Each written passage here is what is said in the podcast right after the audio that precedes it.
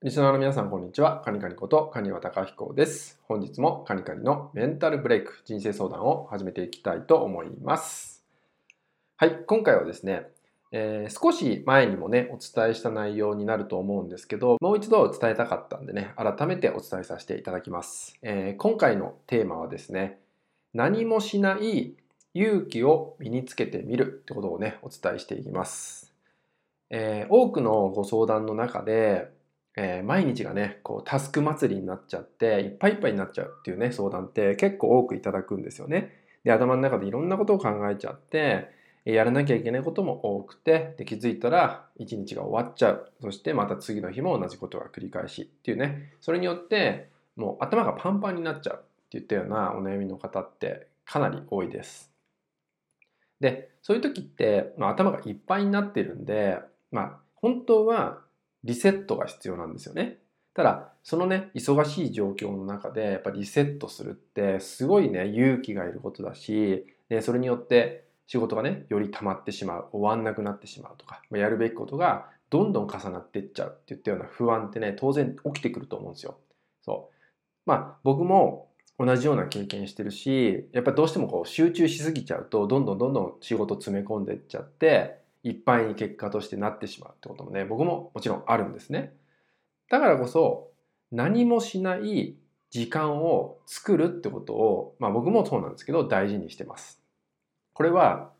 さっきも言ったように、とても勇気が必要になってきます。最初はね。すごく勇気が必要です。だって何もしないって怖いと思うんでね。でも、あえて、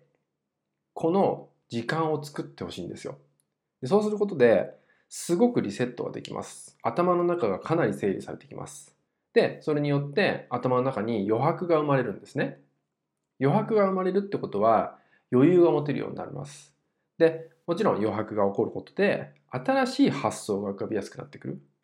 あとはそれによって、まあ、さっき言った余裕が生まれることでフラットになりやすくなるんですね。つまり感情の波が穏やかになったりとか、まあ、中間地点の自分で入れるようになってくるってことがね、あるんで、えー、ここは最初は本当に勇気が必要です。なので、何もしない勇気、これをぜひね、身につけてほしいと思います。一日だけでいいんで、まずやってみましょう。何もしないっていう決めて、本当に何もしないような一日を作ってみる。そこでえー、感じること、えー、頭の中が感じること、心が感じること、そして体が感じること、これらをしっかりとね、その一日の中で感じ取っていただく。そうすることによって、